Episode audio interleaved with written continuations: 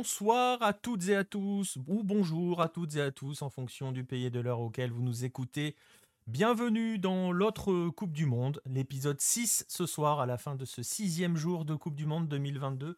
Sixième jour plutôt sympathique on va dire, hein, surtout quand euh, on, se place du côté de la, planète euh, de la planète Hello. Justement, euh, l'autre Coupe du Monde. c'est aussi simple que cela, c'est on va s'intéresser pendant à peu près une heure aux performances des différentes équipes issues de cette planète lucarne opposée. Et donc, forcément, aujourd'hui, on va s'intéresser beaucoup, beaucoup, beaucoup à ce qu'a fait l'Iran et à ce qu'a fait l'Équateur, peut-être surtout l'Équateur. Euh, on y reviendra donc dans un instant. Pour m'accompagner ce soir, euh, une voix que vous allez entendre. Vous le verrez bientôt, promis. Euh, monsieur Vincent. Oh, si, si, si. Bah, si, puisqu'il sera avec moi en Argentine euh, à bah partir de la semaine prochaine. Donc... Oui, mais il pleut pas en Argentine, donc il sera toujours à contre-jour. on sera peut-être dans d'autres circonstances, tu verras. On en parlera. Pour ne rien vous cacher, c'est parce qu'on a un problème d'image que vous ne le voyez pas. Il y a une histoire de contre-jour. Bref, j'entre pas trop dans les détails. Vincent Dupont. Salut, Vincent. Salut Nico, salut Baptiste et salut tout le monde. Et euh, celui que vous voyez qui est en bas de l'écran pour l'instant. Euh, lui, vous le voyez, il n'est pas à contre-jour. il plane avec l'AFC sur, euh, qui est en train de régner sur cette Coupe du Monde 2022, euh, qui va aller décrocher cette Coupe du Monde 2022, bien sûr, hein, Baptiste. Baptiste Morigal, donc. Bonsoir à tous. Et effectivement, nous allons gagner la Coupe du Monde avec le Japon. C'est dit, c'est posé, hop, venez me chercher. On en reparle dans, deux semaines. Je ne sais pas combien est la cote hein, pour une victoire du Japon. Mais bon, bref, voilà, on est donc à 3 ce soir pour vous, pour vous revenir sur la journée et pour évoquer surtout et pour évoquer aussi celle de demain. Bonsoir à tous ceux qui sont dans le chat, euh, merci d'être là. On est tous bien installés confortablement. Alors vous savez qu'on va pas perdre de temps, on va y aller. Voici les matchs du jour.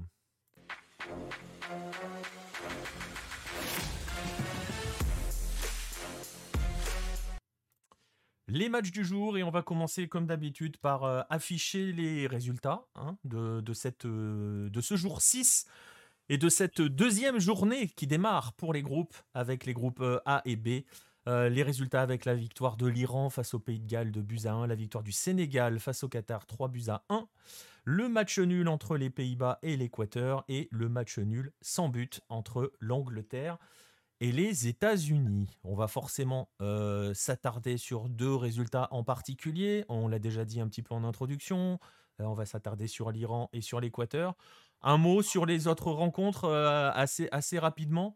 on a, je ne sais pas ce que tu en penses, Baptiste, mais on, a quand même vu un, Qatar un peu plus dans l'esprit Qatar. Oui, c'était beaucoup mieux, mais largement mieux que face à, à l'Équateur. ils ont enfin réussi à, enchaîner deux, trois passes, à faire des courses, à mettre de un petit peu plus d'intensité. Et ils ont bien dérangé les, les Sénégalais. Après, bah, voilà, ils ont perdu parce qu'ils ont bah, une, grosse, une première grosse erreur tout seul. là, celle-là, elle est inexcusable. après un marquage un peu, peu, étrange sur le, sur le deuxième but. J'ai pas vu le dernier, je l'ai pas vu le troisième mais globalement, c'était pas aussi catastrophique. Oui, le Sénégal a dominé, mais c'était pas outrageusement.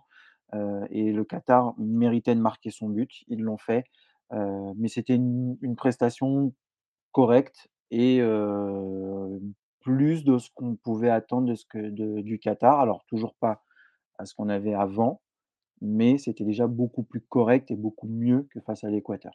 Oui, parce qu'on a entendu pendant le, la retransmission sur les chaînes françaises que bon, ils avaient été champions d'Asie en 2019, mais que là, affronter le Sénégal, c'était une autre dimension. Non, c'est surtout que le Qatar de 2022, on l'a déjà dit plusieurs fois, n'est pas le Qatar de 2019 qui était quand même bien au-dessus de celui-ci. Ça ne veut pas dire que le Qatar de 2019 aurait mieux performé dans cette Coupe du Monde, mais c'est un paramètre quand même aussi à prendre en compte. Alors Red le Rouge, il va cache, hein, le match du Qatar était nul. On va pas dire que c'était le meilleur match de la Coupe du Monde en termes de niveau. Euh, c'est quand même un petit peu inquiétant hein, euh, par rapport au Sénégal. Euh, parce qu'il y a quand même deux énormes parades d'Edouard Mendy. Euh, il, faut le, il faut le rappeler, hein. ça passe, ça, ça, se joue pas à grand chose finalement cette histoire. Euh, le Sénégal qui va tout jouer face à l'Équateur. Ouais, mais comme le, que dit Red le Rouge, heu, c'était nul, c'est-à-dire c'était pas quand même un super niveau. C'est-à-dire que Non, c'est ça. ce qu'on a vu, clairement, que ce soit Sénégal ou ou Qatar, c'est pas c'est pas dingue. C'est voilà, je pense que l'Équateur aura pas de mal à à battre le le Sénégal, heu et heu et les Pays-Bas, bah, pour moi, ils sont déjà qualifiés, je le disais hier. Il n'aura pas de mal non plus à battre le le Qatar. Donc heu, même, même en perdant, ils ont 4 points, je pense qu'ils sont déjà qualifiés si, enfin non, ils sont peut-être déjà qualifiés en fait. Non. Non? Parce que Ah, le si ça fait 1-1, heu, même si le le le Sénégal gagne, ils sont pas devant l'Équateur, les Pays-Bas? heu, si pour l'in c'est bah, si pour l'instant le attends, attends, Donc attends, quoi. Non, non, ils donc ont quoi 4 points. qu'il oui, mais donc quoi qu'il arrive, à la Oui, bah, match nul, oui. Mais donc quoi qu'il arrive, ils sont qualifiés, en fait? Ça dépend de leur score face au Qatar. Ça dépendra de la différence de but. Ah oui, mais ils vont pas perdre. Ouais, OK, d'accord, je vois, ouais. Je crois, Mais je pense plus. pas qu'ils vont ils ont perdre. ils ont quoi? Ils Mais ont 4 points chacun. Ils ont 4 points chacun. oui, oui, oui, après se jouera la différence de but. Mmh. Ouais, exact, parce qu'ils ont la même différence de but. OK, Ouais, 3-1. ouais, OK. Non, mais ils sont pas totalement qualifiés, mais je pense qu'ils vont l'être. Heu et oui, non, c'était pas un match exceptionnel, hein, c'est vrai qu'on a vu mieux, heu, on a vu mieux. Et heu, pour répondre, Mais ce qui est inquiétant, c'est que quand même, on a vu mieux. Alors là, on avait le champion d'Asie, mais on a vu beaucoup mieux chez les Asiatiques oui, et largement. oui. Par contre, c'était le champion d'Afrique et on n'a pas vu mieux chez les autres Africains. C'est là que c'est inquiétant. On a vu des équipes un petit peu plus équilibrées. C'est-à-dire que même si le Maroc-Croatie, par exemple, était pas fou, le Maroc, c'était assez cohérent. Il y a des limites sur certaines choses. Mais par exemple, les limites défensives du Sénégal, le Maroc ne les a clairement pas. Heu, tu vois? Donc le Maroc peut Ouais, résister, mais heu, le Maroc n'attaque pas, donc le mais le. Maroc a des limites offensives, voilà. La Tunisie était quand même très intéressante face au Danemark, dans ce qu'elle a montré et le Ghana, avec un peu plus d'ambition maintenant, est-ce qu'ils en auront dans le groupe dans lequel ils sont tombés? Est-ce qu'ils vont essayer d'en avoir? Parce qu'il y a eu des il y avait des choses, en jouant un petit peu mieux certains coups, en essayant d'aller jouer plus haut par rapport au au match face au face au Portugal, ils auraient pu peut-être envisager mieux. Heu, il y a un peu de naïveté aussi, mais heu, voilà. Le Cameroun, je suis beaucoup moins con convaincu, hein, Règle rouge, heu, par rapport à ce qu'on a vu, Cameroun, hein. je suis vraiment pas convaincu du Cameroun. Mais pas. voilà, c'était Mais pas oui, oui, ouf, on est mais on a d'accord. vu des buts. On est voilà, on d'accord, a on vu a vu des buts, le Qatar a mis son premier but en Coupe du monde par rapport à la question de Paul Bismuth, le Qatar réussira-t-il l'exploit de prendre un point? Alors ça, ça va dépendre des Pays-Bas.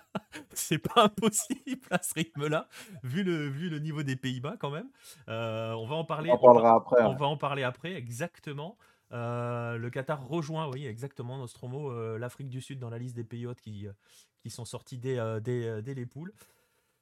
Je sais pas si c'était en envisa alors je sais pas, il y a jamais eu véritablement ou alors je tu me corriges si je me trompe Baptiste, mais j'ai jamais vu de communication officielle par rapport aux ambitions du Qatar dans cette coupe du monde. Heu, j'ai jamais vu Félix Mmh, Sanchez s'exprimer véritablement sur les objectifs qu'il fixait à sa sélection. Donc j'imagine que secrètement, il se disait: «On va on on on on peut essayer de d'aller gratter une deuxième place» quand ils ont vu le groupe dans lequel ils tombaient. Je je pense je voilà, mais je franchement, j'ai pas vu de communication particulière, heu, là-dessus. non, ils ont ils ont pas, heu, ils ont pas ils ont pas fanfaronné comme certains ont pu le faire. C'est-à-dire qu'eux, ils se sont ils sont restés sur eux-mêmes, ils se sont const se sont concentrés, heu, sur eux, en espérant faire quelque chose de bien, mais je pense que ce qu'ils avaient envie, c'était de pas être ridicules. Heu, ils l'ont été sur le premier match, Ils l'ont été sans prendre un carton. Ils ont sans pas pris prendre un carton. 7-0 comme le Costa Rica, tu vois? Ouais, mais ils ont voilà, ils ont pas montré un jeu correct et non, ils ont aucune ils avaient aucune ambition particulière affichée. C'est ça. Après, ils intérieurement, ils ont ils ont rien dit, heu, comme a pu le dire, heu, les Pays-Bas qui a dit que euh, Van Dijk disait avant la coupe du monde: «Nous, on veut être champion du monde». Ouais, bah, Coco, va peut-être falloir changer d'attitude, faut pas jouer à mais l'Équateur, ils ont quoi. rien dit. Voilà, eux, ils ont rien dit. Ils ont pas parlé. Voilà, donc heu, il y a pas eu de véritable communication. Il y a une question d'Asbeber dans le dans le chat, c'est ta première, bienvenue à toi. Est-ce que la Fédé va vouloir garder Sanchez jusqu'à la coupe d'Asie l'année prochaine? Ça va être une très bonne question de voir comment ça va bouger du côté de la de la sélection parce que on l'a déjà expliqué, hein, plusieurs fois sur Hello, sur le site, dans diverses émissions, heu, Félix Sanchez est là sur un projet depuis 15 ans. Hein. quasiment, c'est un projet, c'est un projet qui a plus de 10 ans, avec cette construction d'une équipe autour de la Spire Academy qui a formé la plupart des joueurs, qui jouent tous au Qatar, qui sont tous quasiment, enfin qui voilà, qui font des stages réguliers en cours de saison avec la sélection. C'est un club, hein, cette sélection, elle a été construite pour la Coupe du Monde et elle a été construite par Félix Sanchez pour la Coupe du Monde. quelles sont les visions du Qatar au-delà de cette Coupe du Monde? Ah bah, pour l'instant, on n'en a aucune idée, hein, on est d'accord, hein, Baptiste? Bah, je pense qu'on en a quand même une petite, c'est-à-dire qu'ils accueillent quand même la Coupe d'Asie, donc ils ont fait la démarche pour l'accueillir. C'est vrai. je pense qu'ils ont envie de surfer sur la fin de la coupe sur la coupe du monde, réutiliser une dernière fois leur stade et potentiellement dans une compétition qu'ils peuvent gagner puisqu'ils sont tenants du titre. Donc ils vont l'accueillir et ça sera, je pense, après, on passera, à autre chose, et c'est moi, là où je m'inquiète pour tous les investissements du Qatar dans le football. Alors on a beau dire, le Qatar s'inscrit dans la continuité, machin, etc. ils n'ont plus rien après en termes d'ambition fixe, en se disant voilà, on a une date, là, il faut qu'on soit prêt. Et c'est là où je me demande s'ils vont pas mettre un petit coup de frein et, et ne plus, ne plus s'impliquer autant qu'ils l'ont fait. Mais ça, c'est un autre sujet. Voilà. Mais je pense qu'ils vont quand même poursuivre jusqu'à la Coupe d'Asie. Et puis après, il y aura, ça va changer de cycle, ça va repartir sur autre chose et on verra sur quoi ça partira c'est vrai que c'était une, question qui s'était posée, hein, qui s'est, enfin, il y avait eu des rumeurs et tout, euh, les incertitudes autour, justement, comme tu le dis, de tous ces investissements dans le football. Ça touche la France aussi, hein, que ce soit à travers la chaîne Bein Sport ou que ce soit à travers le PSG.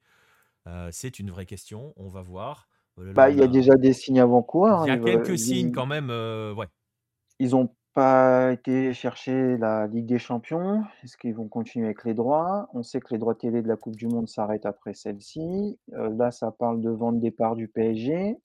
Ouais. Ouais, mais tu vois, d'un autre côté, ça parle aussi de délocaliser le PSG au Stade de France, donc euh Oui, bon, je vois pas trop l'intérêt, mais heu, Certes, mais tu vois, c'est signe qu'il y a il y a quelque chose, il y a quelque chose enfin, enfin, je sais pas. En tout cas, ça envoie pas un signe négatif dans le sens voilà, la Coupe du Monde est passée, maintenant on arrête tout, quoi, tu vois. Mais ils en sont capables de tout arrêter. Ah oui, bah, de toute façon, euh, eux, pour eux, c'est d'arrêter ou de pas ou continuer, ça leur change pas grand-chose, hein. C'est juste une histoire de sous. Euh, après on verra. Peut-être qu'on se trompe totalement et tant mieux. Ça voudrait dire qu'ils vont continuer à développer le football, euh, ou même pas du tout. Peut-être qu'ils vont juste se concentrer sur le le PSG et tout le reste, ça va dégager, hein. Ils sont aussi tout à fait capables, hein. Ils l'ont fait avec le hand, donc ils peuvent très bien le faire au foot. donc on verra. Parce que le hand, c'est exactement la même chose, hein. Ils continuent avec le PSG. Alors oui, ils ont le PSG. Par contre, leur équipe nationale, c'est plus, c'est plus ce que ça avait pu être en, 2015 ou 2017. Avec, avec une stratégie, j'ai vu beaucoup passer, j'ai vu passer des tweets, il y en a quelques-uns où, on a, où le contre lucarne opposé a été mentionné et tout. ça n'a quand même pas grand-chose à voir, la construction de la sélection nationale de foot, avec ce qu'ils avaient fait au niveau du hand. Là, on est sur vraiment un autre type de projet. Donc voilà, après, euh, ils vont peut-être se rabattre sur les sports mécaniques. Je crois qu'il y a une histoire euh, de, volonté d'avoir les JO euh, à terme. Donc attention à ça. Mais attention aussi parce qu'il y a des éléments qui font que, quand on voit ce que fait l'Arabie saoudite par exemple, il se peut que le Qatar n'ait pas envie de rester, de laisser l'Arabie saoudite prendre la place. Quoi. Donc, voilà, ça sera des éléments à suivre hein, dans, la zone et dans la Confédération asiatique, parce que ça sera intéressant par rapport à, ces, points-là, et puis aussi par la capacité de, du Moyen-Orient à continuer de lutter avec euh, l'Asie de l'Est, hein, euh, notamment les Coréens euh, et les Japonais, voire éventuellement les Australiens si un jour on les réintègre. Pour l'instant, ils n'ont pas le droit d'être intégrés. Hein. C'est fini. C'est fini. 4 1 contre la France s'ils battent la Tunisie et le Danemark, euh, ils se qualifient. Hein. Donc euh, attention. Hein. Euh, bah, s'ils battent la Tunisie et le, Danemark, ils redeviennent asiatiques. Non, on supprime toutes les vidéos. et on supprime toutes les vidéos. Voilà, donc pour, pour le Qatar, un petit mot. Alors moi, j'avoue, je n'ai pas vraiment vu le match. Hein. Angleterre-États-Unis, malheureusement. on m'a dit que, en off, hein, messieurs, vous m'avez dit que j'avais pas raté grand-chose, notamment sur la deuxième mi-temps. rapidement sur ce Angleterre-États-Unis à part le fait que les Anglais n'ont toujours pas battu les États-Unis en Coupe du Monde? Euh, Si tu veux, Vincent, en premier Non, je vais laisser commencer ah, parce que j'ai vu que la deuxième non, mais période. Les, États-Unis ont globalement fait un très bon match. Euh, alors oui, ils n'ont pas été. Euh, et, si tu veux, ils ont fait un match un peu comme a fait les Coréens.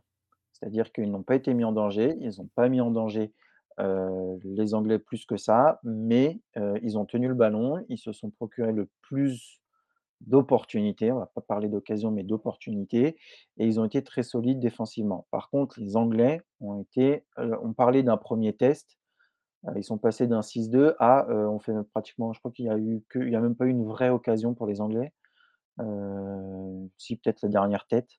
Donc la deuxième mi-temps a été catastrophique, a été vraiment ennuyeuse, mais la première, on a vu, les États-Unis dans le même veine de ce qu'ils avaient pu faire, face au Pays de Galles, avec une autre confrontation en face, ça c'est logique. donc c'est plutôt positif pour les Anglais, les Américains, mais c'est négatif pour les Anglais. Et, donc, si je te suis, en fait, on est toujours un petit peu dans cette mécanique côté États-Unis, c'est-à-dire que sur la durée, pour l'instant, on a du mal à tenir. Ah oui, il y a eu clairement en seconde période une, diminution. Ben, on l'a vu à l'heure de jeu où c'est là où les Anglais ont commencé à un peu plus prendre le ballon. au bout d'une heure, ils étaient encore cuits. alors je ne sais pas, est-ce que c'est une question de préparation? Ils ont, sont peut-être foutus minables pendant la préparation, histoire d'être au pic de leur forme. Ah, ils, ont un jeu, ils, ont, un jeu énergivore. Hein. Donc, on l'a dit oui, l'autre jour, mais, ils ont un mais par exemple, l'Équateur, là aussi, mais l'Équateur tient le match. L'Équateur n'a pas le même impact physique que les États-Unis. Ouais, mais il court beaucoup plus. Ah, ça, on est d'accord. Mais on est, on est quelques niveaux au-dessus en termes d'intensité et, de, et de niveau physique côté équatorien par rapport aux, Américains. Ça, ça on peut pas l'enlever.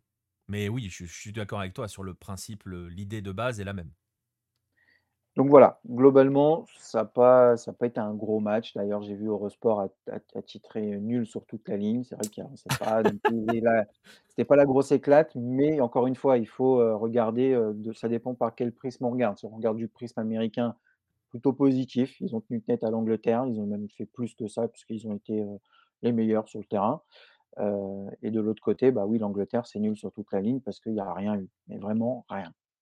Et donc concrètement, dans cette histoire, ça veut dire que l'Angleterre a 4 points, que les États-Unis en ont 2, et que les États-Unis vont tout jouer euh, sur ce fameux dernier match face à une équipe, Baptiste, qu'on a retrouvée véritablement. On, a, on, avait évoqué hein, avant le, à, l'issue du premier match, c'était une question qu'on se posait avant le match, à quel point le contexte pouvait peser sur l'état d'esprit de la sélection iranienne. On avait vu que voilà, ils n'ont pas, ils pas joué leur match hein, concrètement contre, contre euh, l'Angleterre.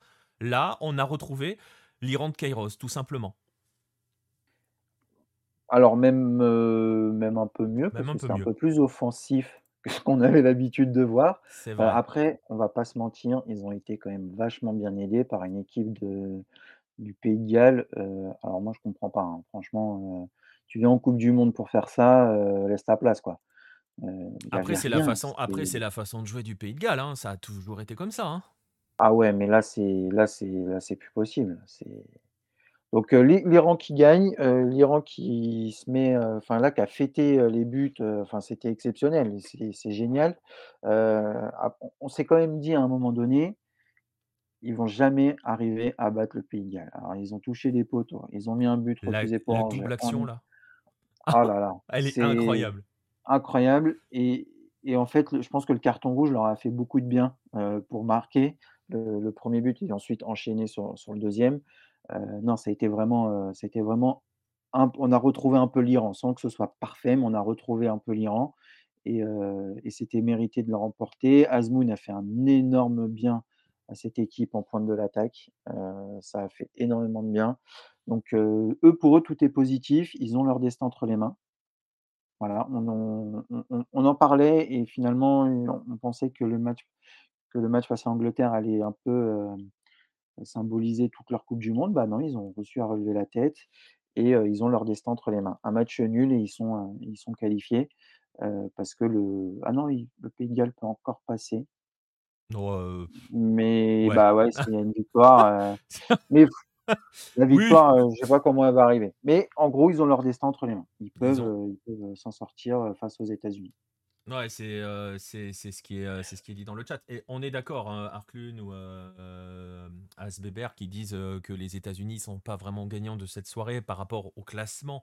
On parle par rapport à la- l'affrontement normalement face à la plus grosse puissance de ce groupe. D'ailleurs, ça se normalement c'est l'Angleterre est, est- est au-dessus entre guillemets sur le papier dans ce groupe. On a bien compris et j'espère que les gens maintenant ont bien compris qu'en Coupe du Monde être au-dessus sur le papier ça veut pas dire grand-chose. Surtout que voilà. Mais, mais, mais euh, oui, l'Iran, l'Iran est le mieux parti. En plus, ils sont dans une situation, mais alors les situations qu'ils adorent, c'est-à-dire qu'un match nul les qualifie quasiment. On, je vais pas, on va pas lancer l'effet à l'eau, mais si le Pays de Galles bat l'Angleterre, waouh, Oui, waouh. là ça devient incroyable. Mais c'est possible, hein, mais par rapport à ce que l'on a vu jusqu'ici, enfin, je sais peux pas dire si je peux, je sais pas si on peut dire ce que l'on a vu du Pays de Galles par rapport à ce qu'a fait ou pas fait ou ce qu'a proposé, voilà, ou pas d'ailleurs. Le Pays de Galles dans cette Coupe du Monde, on a quand même du mal à imaginer, même si l'Angleterre peut avoir quelques, quelques, fa- quelques failles, quelques carences, on a du mal quand même à imaginer le, le Pays de Galles venir, euh, venir battre l'Angleterre. Donc l'Iran arrive au dernier match avec, en gros, en se disant, et c'est ce qu'adore Kairos, un nul suffit, et Mm. il va attendre les Américains. Par contre, attention, hein, les Américains, ceux qui ont proposé le plus, qui a été, euh, qui ont été globalement sur les deux premiers matchs dans ce groupe les plus, les plus attrayants et, les plus, on va dire, réguliers. Donc ils vont vraiment, euh, il va falloir euh, vraiment être au rendez-vous et pas repartir dans un, dans un match comme ils ont pu, dans un non-match. Euh, donc non, ça va être très intéressant. Je suis impatient de le voir ce match. En plus, il va y avoir encore toute une histoire. On va nous parler de géopolitique, de machin, donc il va y avoir tout un contexte autour. Euh, Et au final, c'est quand même pas plus mal qu'il y ait un intérêt plus que, plus que tout sportif sur ce match. bah oui, parce que ça va, enfin même les joueurs iraniens, je pense qu'ils vont être surmotivés, les, les, les Américains encore plus, parce qu'eux, ils sont obligés de gagner, donc ça va être, non, ça va être intéressant. Ça va être cool. Tu, tu, as- tu l'as vu ce match, Vincent, toi? Je, ça devait être, C'était tôt, hein, c'était euh, Ah, le premier à 11h, ouais. Donc, euh, Ouais, c'est- c'était 7h en Argentine. Ouais, non, non, non, je l'ai, je l'ai pas trop vu. C'est pour ça que je n'en parle pas spécialement. Ouais, ouais, non, mais je me rappelais plus si tu avais vu ou pas, donc euh, voilà. Enfin bref, voilà, donc on arrive quand même dans une situation intéressante, on va dire, euh, parce que dans l'absolu, tout est possible, hein, finalement, mathématiquement, euh, même si, euh, et, et tout est possible, même de voir l'Angleterre finir deuxième. Donc, euh, Oui, bah oui, puisque s'ils font match nul, et que les États-Unis et gagnent, que les États-Unis gagnent, l'Angleterre finit deuxième. Et je donc pense que l'Angleterre ne s'attendait pas à ça. C'est ça. Et euh, ce qui fait, ce qui fait aussi, je sais- on va voir, hein, on verra dans les prochains jours, mais euh, on va, on va pas trop euh, s'éterniser sur l'Angleterre parce que c'est pas notre domaine. Mais ça fait aussi que euh, ça va être compliqué de s'amuser à faire du turnover sur le dernier match côté anglais. Ah bah, ils peuvent pas se le permettre. Enfin, si, ils peuvent se le permettre parce qu'ils ont un gros, un gros, euh, un, un effectif qui le, leur permette, mais ça va pas jouer euh, les pieds en éventail, quoi. Ouais. Les doigts de pied en éventail, quand même, je pense. voilà. Et, euh, dangereux. Ce serait vraiment dangereux de leur part de jouer comme ça. voilà. Même si dans l'absolu, il n'y a pas un grand danger d'élimination, même si SBBR nous le suggère, c'est possible, hein, mathématiquement, c'est possible. Mais Ah oui, c'est euh, possible. Bah, il, il faut pas qu'ils se loupent, tout simplement. Faut pas qu'ils se loupent parce que même s'ils ont 4 points, euh, bah, ils ont de la marge en termes de différence de but. hein. bah, même avec 4 points, comment ils pourraient sortir? Ils peuvent pas. Bah si, si le, si le Pays de Galles les cartonne. Ah Bah oui, parce que le Pays de Galles a un point. À chaque fois, je pense que les États-unis ont battu le Pays de Galles. mais Non, il y a eu tout. match nul. Donc si Oui, le Pays de match Galles nul. s'impose face à l'Angleterre, il a 4 points comme l'Angleterre, sauf qu'il faut qu'il remonte 4 buts. Oui, bon, bah, on peut dire qu'ils sont qualifiés, les Anglais. Hein. Donc, euh, Euh, donc bon, ça va être compliqué quand même. je Mais sais pas par qui peut contre, mettre 4 buts, hein, mais... mais par contre, la possibilité que l'Angleterre finisse deuxième est, pos- est, est réelle. Elle, elle est là. Elle, euh, elle- tout est possible. Euh, on verra bien. On va pas commencer à sortir les calculatrices.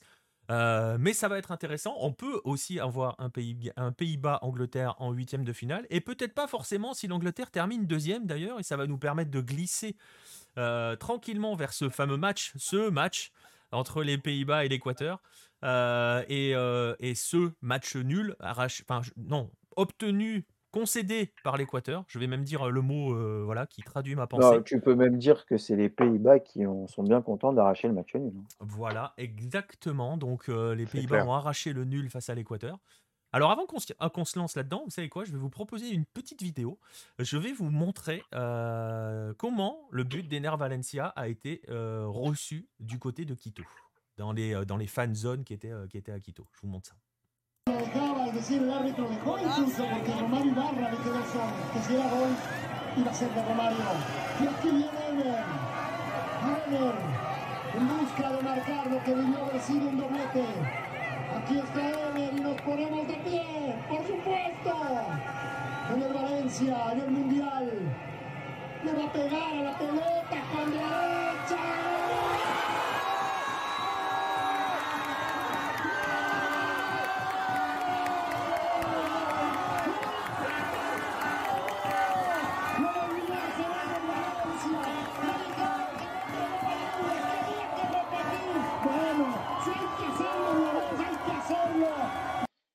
Voilà, c'était euh, après euh, l'ouverture du score du roi Ener, Ener Valencia, euh, qui a marqué son sixième but consécutif en Coupe du Monde avec sa sélection. C'est le sixième but consécutif qu'il marque. Il y a que, j'avais la statistique, je l'ai noté dans un coin.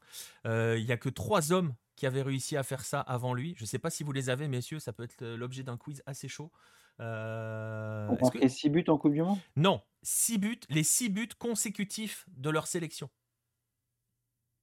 Ah, c'est-à-dire que, personne d'autre n'a marqué entre chacun Ah. des buts de ces joueurs-là. Voilà. C'est chaud, hein?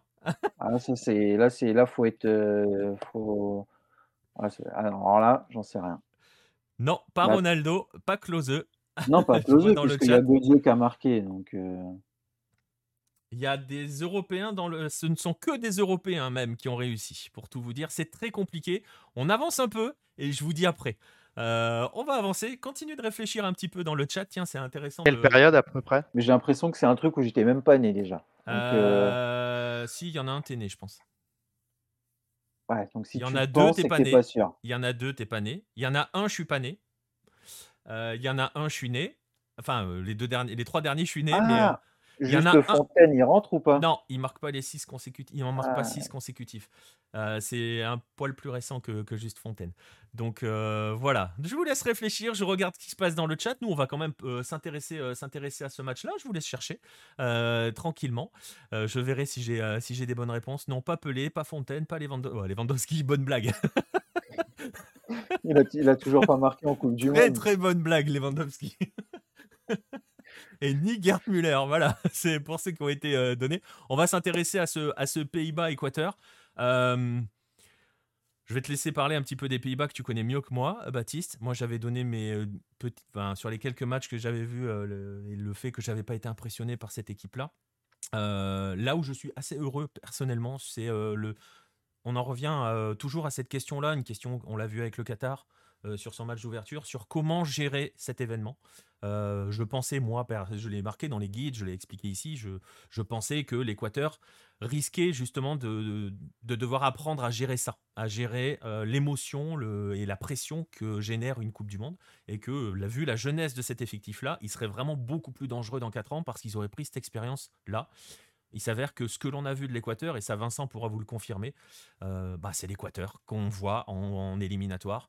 C'est cet Équateur qui cherche à asphyxier tout, totalement l'adversaire avec un impact physique et un pressing euh, de tous les instants. Il ne te lâche pas. On l'a vu aujourd'hui. Et les Pays-Bas, euh, Baptiste, ont eu un mal fou à exister. hein.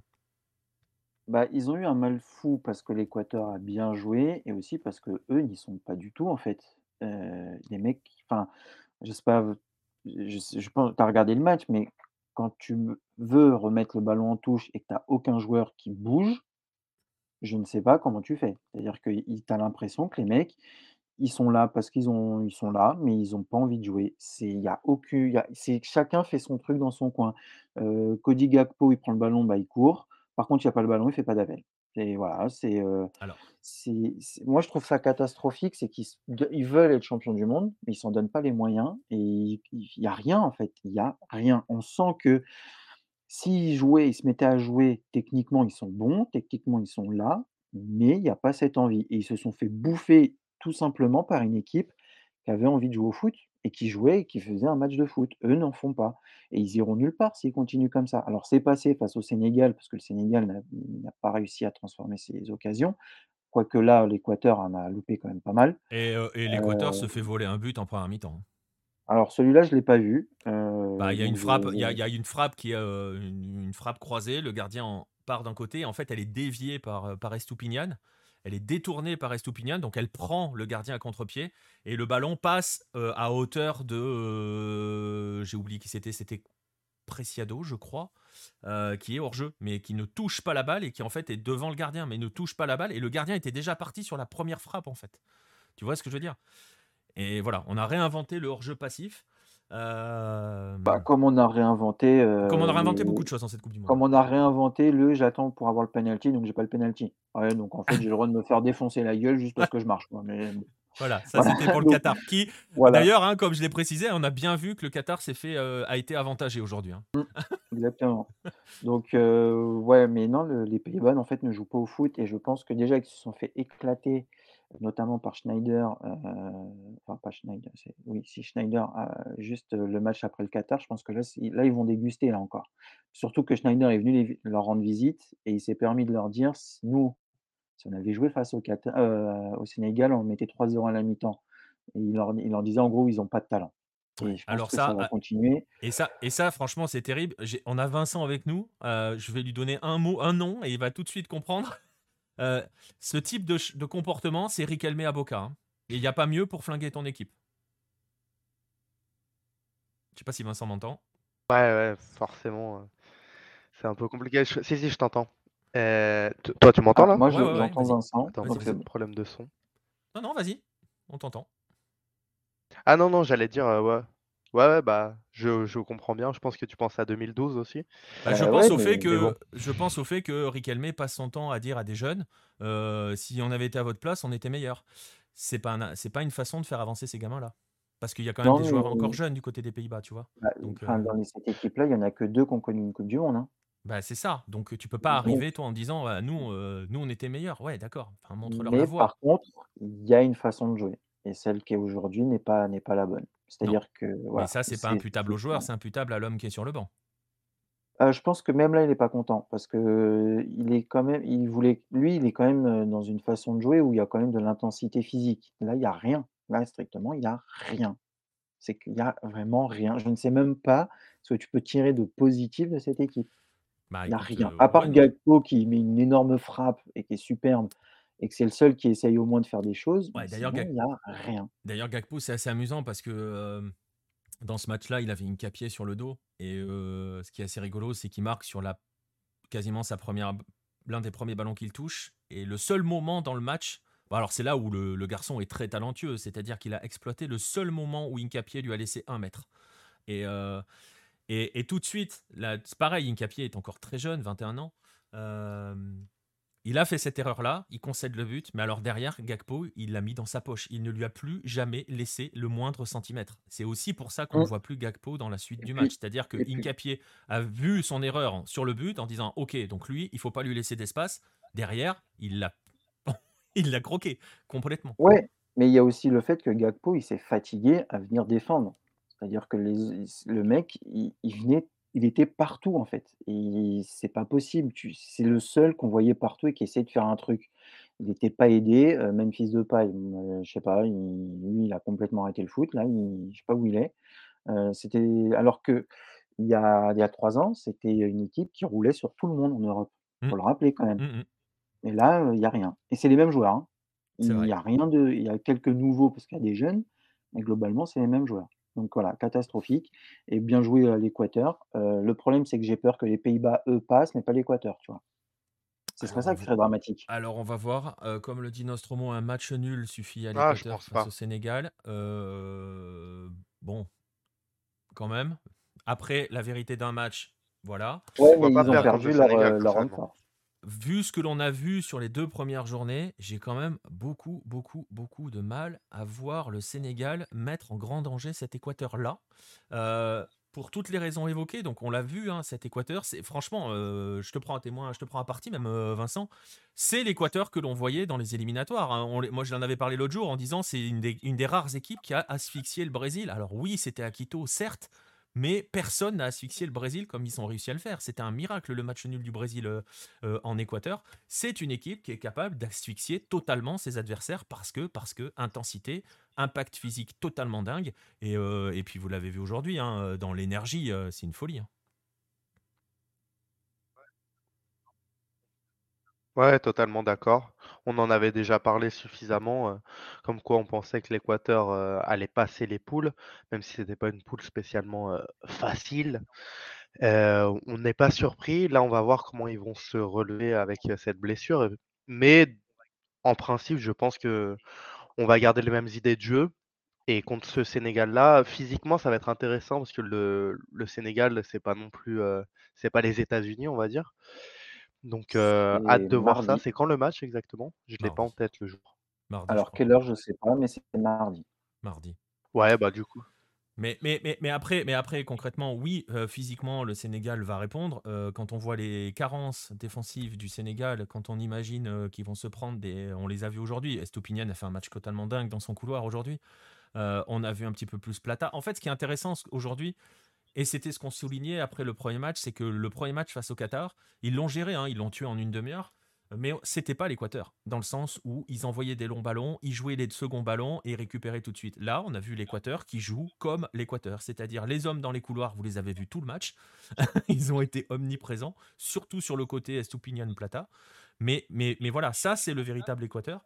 C'est hyper intéressant parce que bah, on s'aperçoit que les, garçons, euh, les gamins, hein, parce qu'il y en a certains, c'est des gamins, euh, jouent totalement libérés. Euh, la pression ne leur fait absolument rien. Le duo Caicedo Mendes au milieu a été incroyable. Alors ils seront probablement ni l'un ni l'autre là contre, contre le Sénégal. Il y en a un, c'est sûr, parce qu'il est suspendu. C'est Mendes. Caicedo, il est à un jaune d'une suspension, donc il sera peut-être mis de côté.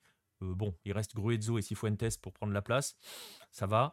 Euh, Il y a des hommes qui sont pas entrés aujourd'hui, comme André Almena, qu'on n'a toujours pas vu véritablement dans la Coupe du Monde, ou qui lui est un cadre. Voilà, donc il y a, des trucs. Et par rapport, par rapport à la blessure d'Ener Valencia, euh, Valencia a parlé après le match. Il a même posté sur les réseaux sociaux aussi, je crois.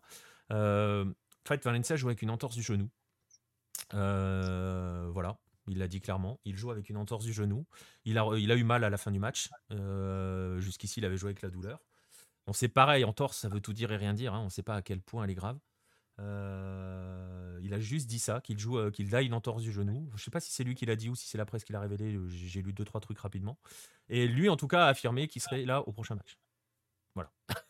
Donc, euh, Ouais, mais est-ce qu'il serait enfin là, quand il est sorti là, on a on a vu quand même que c'est ça pouvait être compliqué. Il faut pas non plus qu'il soit là pour jouer sur une jambe et gêner ses son équipe.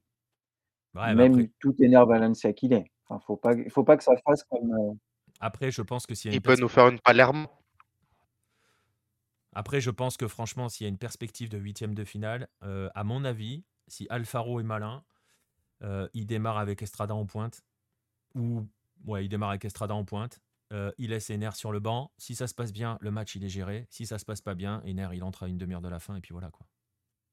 oui, mais ce ce que je veux dire, c'est que j'ai pas envie qu'il fasse comme, heu, a pu faire l'Atlético Madrid avec, heu, notre cher ami, Diego Costa. C'est-à-dire que le mec joue 5 minutes, puis en fait, on se rend compte qu'il peut pas jouer, il sort. Ouais. Il n'a aucun intérêt. Ouais, ouais. Faut pas que ça fasse la même chose. Parce que là, pour le coup, je pense que le message que tu envoies Oui, aussi à ton sûr. équipe, il est pas il est pas le bon. Non, ça c'est clair. Alors euh, c'est clair. Enfin, on verra. On verra si Ener se- sera là face au Sénégal. C'est vrai qu'après, d'un autre côté, si tu dois faire sans Valencia, soit Mendes, sans Ca- sans Caicedo, va falloir réorganiser. Franchement, vous inquiétez pas, il y a du banc euh, côté, euh, côté Équateur. Voilà, on l'a déjà suffisamment dit sur ces Et ce qu'on disait hier, ils ont quand même joué avec des longs ballons. Ils ont varié leur Oui, façon de jouer et ils ont complètement bouffé, Van Dijk qui lui, alors là, pour le coup, il avait la charrette et il avait du mal à bien dégager tous les ballons, hein. ça a été très compliqué. hein, euh, Et Mmh. De Jong au milieu a souffert. hein. Ah bah, en même temps, heu, quand, heu, quand tu joues quand tout le monde est un plot, bah, tu Ah oui. tu es dans le même truc, c'est-à-dire que tu peux rien faire. C'est c'est non, mais c'était catastrophique, Et puis à l'impact, catastrophique. à l'impact, c'était très très compliqué. Je vous propose de, je vous propose de regarder, euh, de regarder rapidement ce que, comment a réagi la presse euh, équatorienne, forcément. hein. Euh, je vous- les, les- les mots, c'est pas très compliqué à, traduire. Un tremendo, c'est facile à, facile à comprendre. Je vous montre. Alors je sais plus qui c'était. Ça, j'ai couplé. euh, si, c'est El Comercio. C'est écrit en gros dessus. Euh, Il y a aussi, voilà, hein, ça parle de Superman Valencia, qui a été l'homme du match et qui et qui place la tri en zone de, de qualification selon Expresso. Et le dernier que je voulais vous montrer, C'est euh, l'Équateur qui fait trembler les Pays-Bas et qui donc fait match nul et se retrouve et se retrouve à un point des huitièmes de finale. Et c'est aussi cela le danger pour le Sénégal, c'est que le Sénégal va être obligé, obligé de se montrer euh, face à l'Équateur. Et euh, Vincent connaît Ah bah bien eux, ils Alfaro. sont obligés de gagner, eux, hein. Eux, ils sont obligés de gagner. Vincent connaît bien Alfaro. Euh, Alfaro adore quand l'équipe face à lui euh, est obligée d'attaquer parce qu'il adore. Normalement, vous allez voir une facette qu'on n'a pas beaucoup vue encore parce que le, finalement, je n'ai pas, j'ai pas les stats, mais j'ai l'impression que l'Équateur a eu pas mal le ballon aujourd'hui. Euh, j'ai pas les stats, hein, c'est juste une impression. Et euh, mais c'est une équipe de transition, Je peux te l'Équateur. les donner. C'est une équipe qui aime beaucoup la transition, l'Équateur. Donc euh, voilà, Ouais, ça, va, ouais. ça va nous offrir un match sympa encore. hein.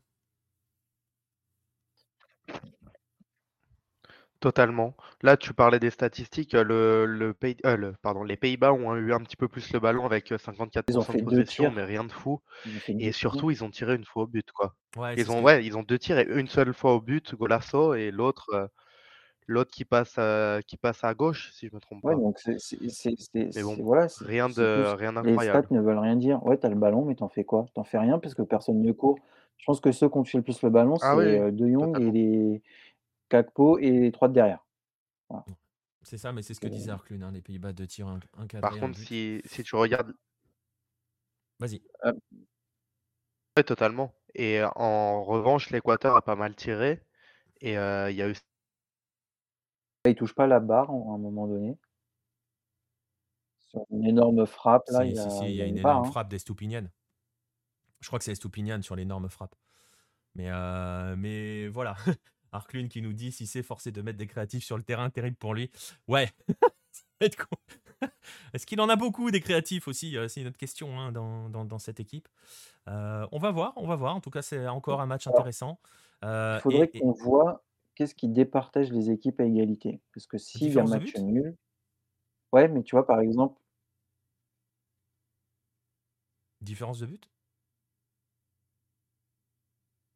Tout simplement. Ouais, ouais, il y, a il y a- il y a une barre. T'es toujours là, Baptiste, ou je t'ai perdu? D'accord, ok. Non, mais en fait, je, je- je suis bête. J'ai rien dit. Alors pendant ce temps-là, on a perdu Vincent. hein, euh, J'étais en train de regarder. On a perdu Vincent. On va, on va Enfin, voir si- si- s'il revient. Euh, je pour l'instant, il est, il, il est parti. Ça a coupé chez lui. J'ai toujours Baptiste. J'ai eu peur un moment parce que j'ai eu un freeze sur ta caméra. Euh, mais c'est bon, c'est bon. On a tout le monde. Euh, bah voilà, je pense qu'on a fait à peu près le tour sur ce, euh, sur ce Pays-Bas-Équateur. La grande question donc pour les côtés, pour côté équatorien, ce sera de savoir si NR va jouer le dernier match. Voilà, on peut lancer les paris, mais je pense que non. J'ai pas eu, j'ai pas eu ma réponse euh, à la question posée. Je vous la donne. Si, j'ai eu une bonne réponse. Euh, il me semble que c'est Asbeber qui a donné une bonne réponse. Paolo Rossi en 82, effectivement, euh, pour l'Italie. Donc Paolo Rossi en 82. Donc il en manque deux. Il y en a un, c'est facile. Il en met cinq dans le même match, donc c'est pas compliqué. donc c'est le seul à l'avoir fait. Ça, Ah oui, eh oui, est, c'est bon, c'est un, c'est un russe. Eh oui, c'est un russe, c'est Oleg Salenko en 94. Ça, c'est celui où tu étais né, hein, Baptiste, on est d'accord hein Oh oui, Hein j'avais deux ans, je pense que le foot, je savais pas encore ce que Si, c'était. si, tu t'en rappelles. Et, euh, et l'autre, pour les plus anciens, euh, c'est Eusebio. Voilà, voilà le club que vient de rejoindre euh, Ener Valencia. Il peut maintenant être seul s'il euh, marque il, le il prochain but du Séné- de, de, de l'Équateur. Vas-y. il est pas tout seul à l'avoir fait en, en- en ne participant pas à une Coupe du Monde, c'est-à-dire qu'elles sont pas toutes d'affilée. Faudrait regarder. Euh, Paolo Rossi, c'est sur une seule. coup, euh, Salenko, c'est sur une seule. Eusebio, c'est probablement uniquement en 66. Ouais, Valencia va être le seul à l'avoir fait sur plusieurs sur, du Monde. euh, sur Ouais, ouais, plusieurs ouais. Coupes du Monde, dont une où il ne participe pas. C'est ça. C'est ça. Donc, euh, donc, euh, donc voilà, ouais, ouais, ouais. Et en plus, j'ai fait passer un chiffre comme quoi il a marqué 46% euh, du total de buts de la sélection équatorienne en phase finale d'une Coupe du Monde. Voilà. C'est pas mal. D'où l'importance du gars. On verra s'il sera là. Euh, on verra. On verra. Euh, réponse euh, mardi. hein, c'est ça, hein, c'est ce qu'on disait. hein, c'est mardi. hein, Oui, mardi prochain. 16h. Oui, mardi. Mardi, on a retrouvé Vincent, vous l'avez entendu. Il est, il est de retour, il arrive au bon moment parce que justement, euh, on en a fini avec, euh, avec les matchs du jour. Alors forcément, maintenant, on va se projeter sur ce qui va se passer demain.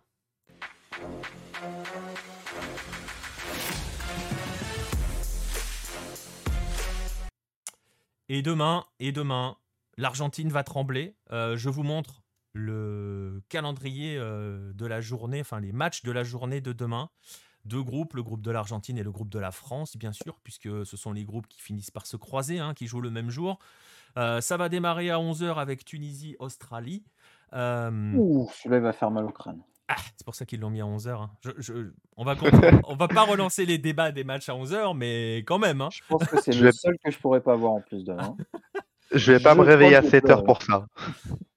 Ça peut être intéressant, Tunisie-Australie, quand même. Ça peut être intéressant. franchement, le gagnant peut se qualifier, donc attention. Voilà. Donc, Et j'aimerais pas que ce soit la Tunisie, parce que l'équipe de France est capable de faire caca culotte. Hein. Ça peut, être, ça peut être dangereux. Ça peut être très dangereux. On va voir. Donc Tunisie-Australie à 11h. tac, tac, tac. Oui, j'étais en train de voir un message de Nostromo qui nous disait qu'en 94, il y avait quatre équipes dans le groupe qui avaient 4 points. Et voilà, bon, on verra s'il y a un groupe qui fait ça. ça peut être intéressant. bref, Tunisie-Australie à 11h, Pologne-Arabie Saoudite à 14h. Ça va être intéressant de voir si la Pologne est capable d'aligner trois passes face à l'Arabie Saoudite. Ça va être aussi intéressant de voir comment l'Arabie Saoudite a digéré son exploit du premier match. En, d'autres termes, est-ce que l'Arabie Saoudite a déjà gagné sa Coupe du Monde Ou est-ce que l'Arabie Saoudite va se servir de ce qu'elle a fait au premier match pour aller chercher quasiment la première place du groupe? Quasiment, puisque si elle gagne, déjà, elle se qualifie. Euh, ça sera sûr à peu près, je pense. Bah oui, puisque 6 points, et quoi qu'il arrive. Euh, bah, il y en a peut-être un qui aura 3 points derrière. Ouais, mais, l'autre la Pologne sera Oui, bah, ça sera mort pour les autres. Donc, ouais. Donc, si l'Arabie Saoudite gagne demain, l'Arabie Saoudite est qualifiée. Exactement. Donc, et serait le premier pays qualifié de, de, la Coupe du Monde. Et ça serait énorme quand même. Que le premier pays. Alors, le premier pays qualifié pour la Coupe du Monde au Qatar, que ce soit l'Arabie Saoudite, ça serait absolument énorme. Ah, mais ça serait. Euh, je pense qu'on arrête la Coupe du Monde. Là, là, les États-Unis relancent une enquête, ça annule tout et on, on délocalise le truc. Hein. On se souvient de la victoire du Qatar aux Émirats en Coupe d'Asie, comment ça avait. ça avait mis la pagaille dans le coin. là, c'est un cran au-dessus quand même, hein, c'est au niveau mondial. Hein. Ah bah là, je crois que le Qatar, il renvoie tout le monde chez eux. Je crois qu'ils veulent plus jamais organiser. Éliminé, premier pays éliminé, le Qatar, premier pays qualifié, l'Arabie Saoudite, t'imagines? Ça serait énorme. C'est fini. Là, ils coupent les faisceaux, il n'y a plus rien. il n'y a plus rien. Donc voilà, si vous croyez en les signes, en voilà peut-être Ah mais bah, c'est ça, Arklin. Peut-être que la corruption, ce sont les Saoudiens qui l'ont faite. Hein. Finalement, ils sont peut-être plus malins que les Qatariens. À voir. Bref, ça sera le match de 14h. 17h, ça sera le match euh, France-Danemark.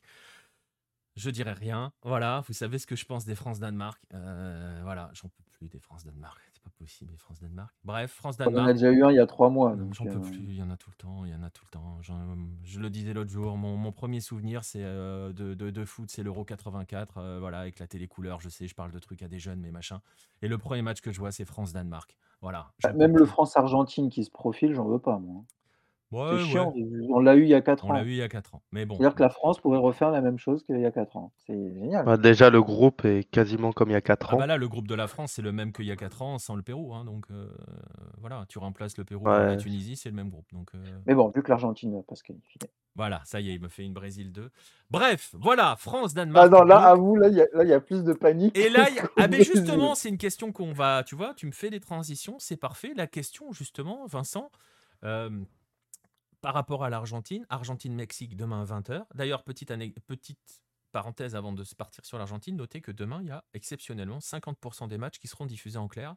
Il faut en profiter. Euh, les deux, il y a deux matchs sur TF1.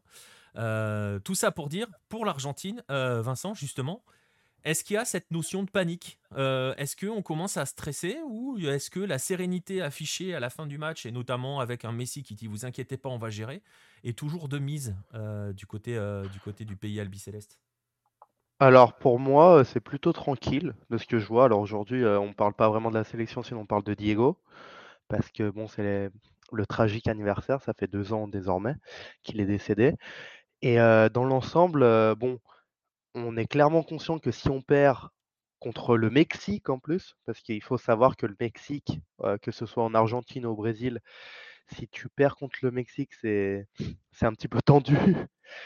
Il y a, ça se chambre beaucoup. Ça, ça se chauffe dur là. Hein. Ouais, ouais, ouais. On, déjà, depuis qu'on connaît les groupes, on, savait que ce Mexique-Argentine allait être chaud, mais on pensait pas qu'il allait être aussi chaud. parce que c'était clairement pas prévu que l'Argentine perde, perde le premier match. Et là, c'est clairement une finale, le disent les, joueurs. Moi, ce qui m'inquiète un peu plus du côté personnel, c'est que Scaloni a prévu de faire pas mal de changements. On va, on va avoir le temps d'en reparler. Mais dans l'ensemble, les gens sont pas non plus trop stressés et ça chambre beaucoup. C'est pas surprenant quand on connaît le peuple argentin. Mais c'est pas la panique. C'est pas la panique, non, loin de là. On, a connu des climats bien plus tendus en Argentine dernièrement.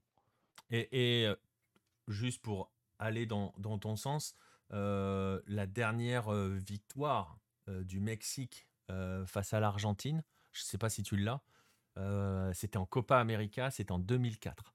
Donc voilà. Alors vous allez me dire, ils ont peut-être pas joué beaucoup de matchs depuis. Si, si, ils en ont joué un paquet. Je suis en train de compter. 1, 2, 3, 4, 5, 6. non, c'est dans l'autre sens. 4, 5, 6, 7, 8, 9, 10, 10. Il y a eu 10 matchs depuis. L'Argentine reste sur 3 victoires consécutives en amicaux. 2-0, 2-0, 4-0. Donc on comprend qu'il y a un sentiment, on va pas dire de sécurité, mais de sérénité qui puisse se dégager, hein, parce que l'Argentine voilà, est voilà, pour l'instant un peu au-dessus de, ce Mexique sur les derniers affrontements, même si ça ne veut pas forcément dire grand-chose. Tu l'évoquais à l'instant, euh, Vincent, il y a euh, pas mal de rumeurs, enfin des rumeurs, euh, ça a été relayé par les médias après les derniers entraînements et tout. Il se pourrait qu'il y ait pas mal de changements dans la sélection argentine. Alors c'est quelque chose, avant que tu donnes ces changements-là, je vais pas les, je vais vais pas te les enlever, je vais te laisser les dire. Euh, il y avait quand même des indications avant la compétition, hein, des indications qui avaient été données par, euh, par Scaloni. Il avait dit qu'il y avait des joueurs qui étaient euh, dans des états de forme physique loin d'être optimaux. là, il va probablement y avoir quand même quelques changements qu'on peut quand même deviner hein, si on a vu le match, parce qu'il y a eu des changements qui ont eu lieu pendant le match. Il y a des joueurs qui semblent vraiment pas au niveau physique. Totalement, je pense à Cuti Romero, qui est aussi bon soit-il, clairement, on l'a vu qu'il était, qu'il était complètement à côté de la plaque. Euh, Acuna, qui se profilait titulaire, titulaire pardon, lors du premier match, avait été finalement remplacé par Tagliafico. Là, il devrait revenir. Je vais, vous donner en détail le 11 un petit peu plus tard. Moi, j'ai un petit doute au niveau de Di Maria, personnellement. Mais apparemment, il va quand même jouer titulaire demain. Je ne sais pas ce que vous en pensez, vous qui avez aussi vu le match contre le Qatar. Je, ne ah, pense, pas que, Di Maria, soit dans des conditions. Je pense que Di Maria. Ah, tu penses qu'il sera pas là, toi? Ah, si, si, je pense ouais, non, il, il, sera là. Mais après, moi, je pense que physiquement, il n'est pas, il est pas au milieu de sa forme.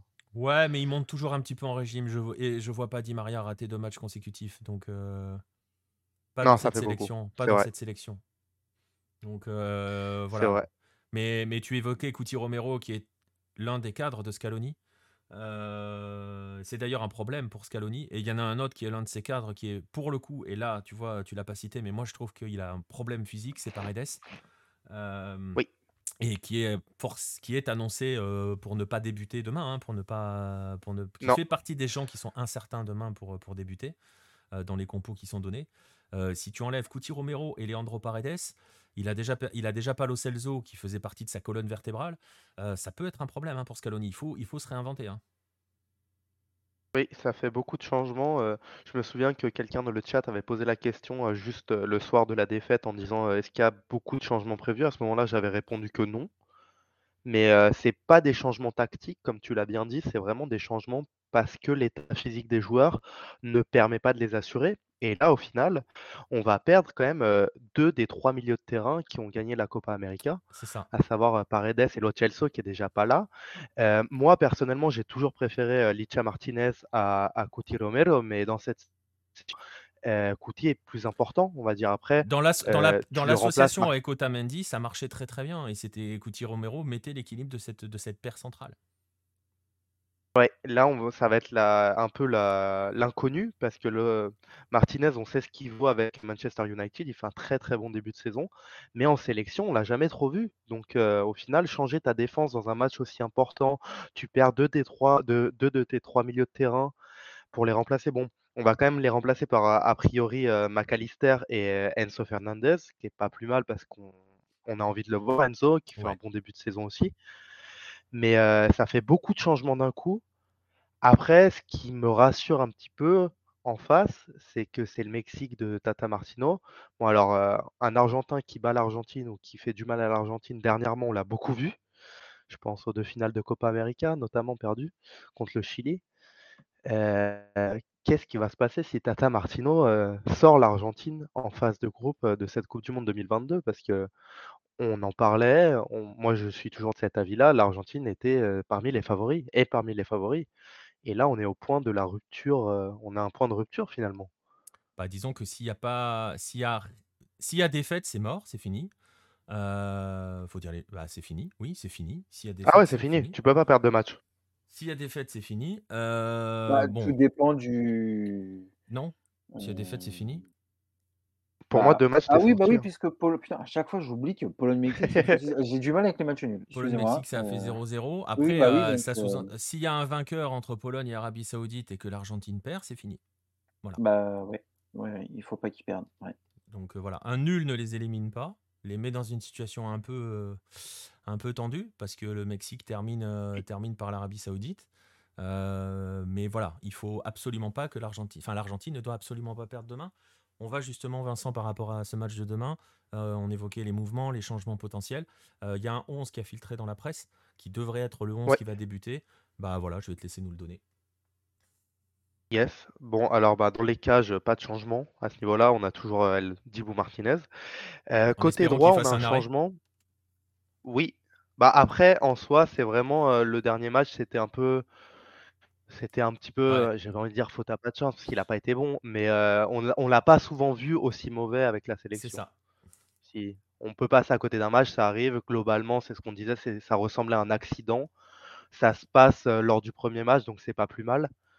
Mais je pense que pour l'une fois, l'Argentine, parce que pour le coup, je je sais pas toi ce que tu en pensais, Romero, moi, m'a jamais convaincu, même si quand il a signé à Boca, on a voulu, me, on a voulu nous faire croire que c'était un gardien de sélection et qu'il était excellent, donc c'était une très bonne recrue. Moi, j'ai jamais été trop d'accord avec ça. Ok, pendant la Coupe du Monde 2014, il a été bon, mais grosso modo, la carrière de, de Romero, c'est pas non plus euh, Neuer. Après, oui, non. Il, est tombé dans une, une période où il n'y avait pas grand-chose comme choix de gardien aussi. Voilà, alors que là, on a retrouvé, on a retrouvé un bon gardien euh, avec l'Argentine, qui a aussi un caractère, parce qu'attention, il n'est pas seulement important euh, sur le terrain, mais aussi psychologiquement. On sait qu'il a, il a une personnalité un petit peu atypique, et dans ce groupe de l'Argentine qui, combine bien, grosso modo, on sait que c'est un des secrets de, un des secrets, pardon, un peu la recette de Scaloni. Ce qui fait un petit peu la recette de Scaloni, c'est vraiment que c'est un groupe d'amis, en fait, cette sélection argentine. Et donc, du coup, on va voir aussi dans, la difficulté, qu'est-ce que ça va donner? Parce que là, c'est la première fois depuis très longtemps que l'Argentine est vraiment en difficulté. Et là, pour le coup, ok, ils ont gagné la Copa América, mais je pense que s'ils sortent en poule, ça va être difficile de justifier ça. Ah, c'est ce que sous-entend Nostromo euh, dans le, dans le chat, hein, le, le, retentissement que cela aurait s'ils se font éliminer dès les poules. Ils sont pas programmés. Alors, c'est toujours facile de dire ça, mais euh, c'est un peu le, même genre de cataclysme. on sait très bien qu'en football, personne n'est programmé pour euh, gagner ou pour machin. On a des favoris. Euh, moi, je reste persuadé que l'Argentine est favorite, qu'elle n'est pas, pas encore entrée dans sa Coupe du Monde, euh, que si elle entre dans sa Coupe du Monde, ça va, ça, ça, va, une fois qu'elle va se lâcher, ça va faire très très mal. donc voilà, mais on a vu le Brésil entrer hier. On commence à dire maintenant, ah oui, le Brésil est un vrai favori. Bon, il était, voilà, hein, mais des équipes sont pas programmées pour gagner mais elles sont en tout cas pas programmées pour sortir dès la phase de groupe. Donc euh, voilà, parce qu'après, sur une phase à élimination directe, bon, il peut arriver, il peut arriver plein de choses. Euh, c'est des matchs de coupe, donc euh, voilà. Mais oui, l'Argentine n'est certainement pas programmée pour sortir dès la phase de groupe. Je ne sais pas comment ça se passerait si elle ne sortait pas des groupes. bon, forcément, la presse les détruirait, ça c'est certain. je pense que Messi se ferait peut-être accuser d'être parisien maintenant, hein, puisqu'il était avant catalan. Euh, quand il gagnait pas les Copa América. Mais euh, voilà, mais, mais ce qui est intéressant, et c'est ce que tu dis par rapport au côté, c'est un groupe d'amis. Euh, ils l'ont expliqué, hein, Messi l'a dit tout de suite à la fin du match. Ils sont tous très sereins, avec les discours tout à fait calmes. et pour l'instant, il n'y a pas de pression qui est mise négative sur cette sélection. On se souvient que 2018, c'était pas foufou dès la phase de groupe. La pression était immense sur le groupe de Scaloni. Euh, de Scaloni, de Sampaoli. Euh, Il y avait des, papiers qui sortaient tous les jours sur comment en interne tout le monde se tirait dans les pattes, comment, euh, on se souvient, hein, euh, c'est Mascherano qui fait l'entraînement, etc., etc.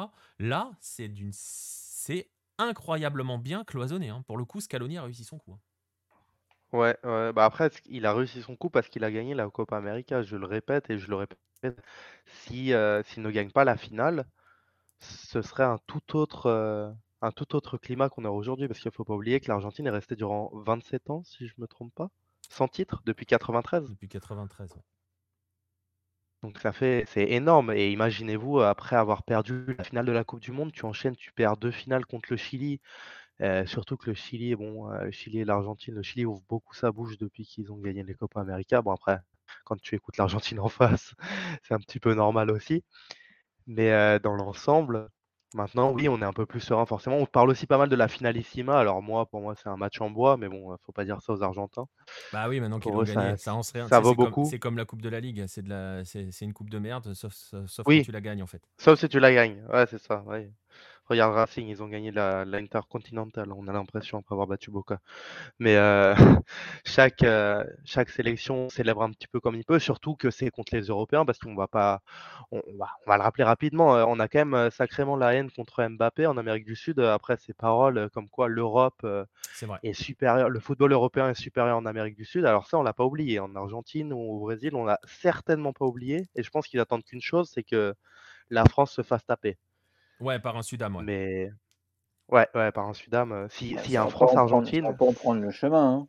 Ça, bah, on peut avoir un France-Argentine en huitième, hein. donc. euh, Oui. Oui, puis on peut surtout serait avoir, tendu pour le euh, coup. Un, un France-Argentine sur PS5 aussi. On peut avoir tout à fait un Oui. France. Ils peuvent le faire. Ils peuvent le faire. hein. On fait des matchs, on réunit les streamers et les youtubeurs. On peut peut-être faire ça avec Argentine et France. Donc, euh, on fait des France-Espagne de streamers. Pourquoi pas un France-Argentine sur PS5 après la Coupe du Monde? Pourquoi Je suis pas en train de penser à un truc. Imagine, Qatar éliminé, Arabie Saoudite qui passe, Argentine de Messi éliminé, Neymar blessé. Je crois que le Qatar, ils arrêtent le, vraiment le foot. hein. ouais. Imagine, non, mais Ils réinvestissent. imagine juste. Ils réinvestissent dans le hand, probablement. Non, mais imagine, C'est les clair. mecs, ils, ils ont Neymar qui joue pas alors que c'est leur fer de lance depuis plusieurs saisons. Messi qui pourrait sortir, l'Arabie Saoudite. Non, mais ça serait. Et Ronaldo qui se fait sortir par la Corée du Sud. Ah non, Ronaldo, il, il le recrute. Il le recrute direct, il est libre. Voilà.